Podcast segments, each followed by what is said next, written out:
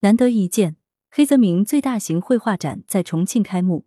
展品均来自广东收藏。文阳城晚报全媒体记者朱少杰。四月二十三日，画家黑泽明展在重庆悦来美术馆正式展出。此次展览精选出五百余件黑泽明的重要绘画作品，涉及黑泽明晚期六部电影的分镜故事版以及他的风景绘画。这也是迄今为止黑泽明的最大型画展。策展人胡斌向记者透露，本次展览展品均来自广东收藏界，或将巡展广州。黑泽明是日本著名导演，曾获威尼斯电影节终身成就奖、奥斯卡终身成就奖等国际奖项，引导了整个二十世纪五六十年代的国际电影艺术潮流，被誉为东方的启示。不少国际知名导演都出现在黑泽明追随者的名单上，弗朗西斯科波拉、乔治卢卡斯、斯蒂芬斯皮尔伯格。马丁斯科塞斯甚至还在黑泽明的梦中出演梵高，以了却他和大师共事的心愿。事实上，黑泽明在青少年时代的梦想是成为一名画家。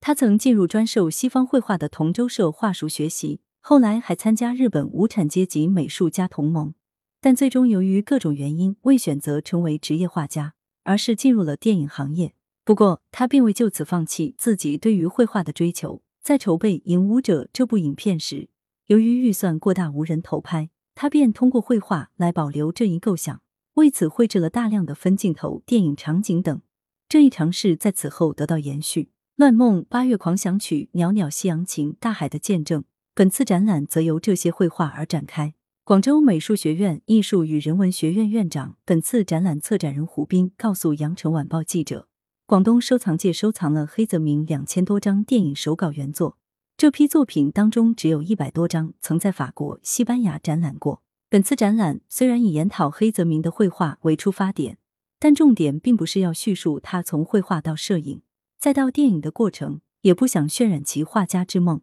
而是希望探寻黑泽明面对不同媒介创作的差异性，以及绘画在他电影中的作用。在这些作为电影手稿的绘画中，有场景的构建、人物形象的塑造、服饰道具的精心安排等。他先从视觉上把电影中的场景考虑清楚，然后再制作出电影场景的设备、出场人物的心理、演员的动作、光线的应用。而这些事前视觉化的画面，一方面让他和剧作组的工作人员有了更为有效的沟通，同时也有助于他更精确的去捕捉剧情的结构。绘画的独立性让黑泽明有了更多的个人空间。来形成他对画面的深入，这样一来，在离开电影的参照后，他们仍外延着图像的另一种张力。胡斌认为，绘画也许为黑泽明的工作提供了更多的自由畅想，这是一个只有他自己才能独自前行的精神领域，在里面能彻底塑造自己梦幻般的真实。在绘画中，或许能带来对于黑泽明更为立体的认知，一如他的电影本身就融入了文学、能剧、音乐、绘画等多重因素。绘画成为他调度这众多因素的纸面上的操作台。由此，展览希望为公众提供另一个认识黑泽明及其时代的视角。当这些融汇东西古今的跨媒介实践被置于日本从明治到昭和的整个社会政治文化背景之中，既带有鲜明的日本历史与现实的情境，又具有某种普适性，在大力引进西方文化的同时，重构本土文化的价值等等。来源：羊城晚报羊城派。责编：刘欣彤，校对：赵丹丹。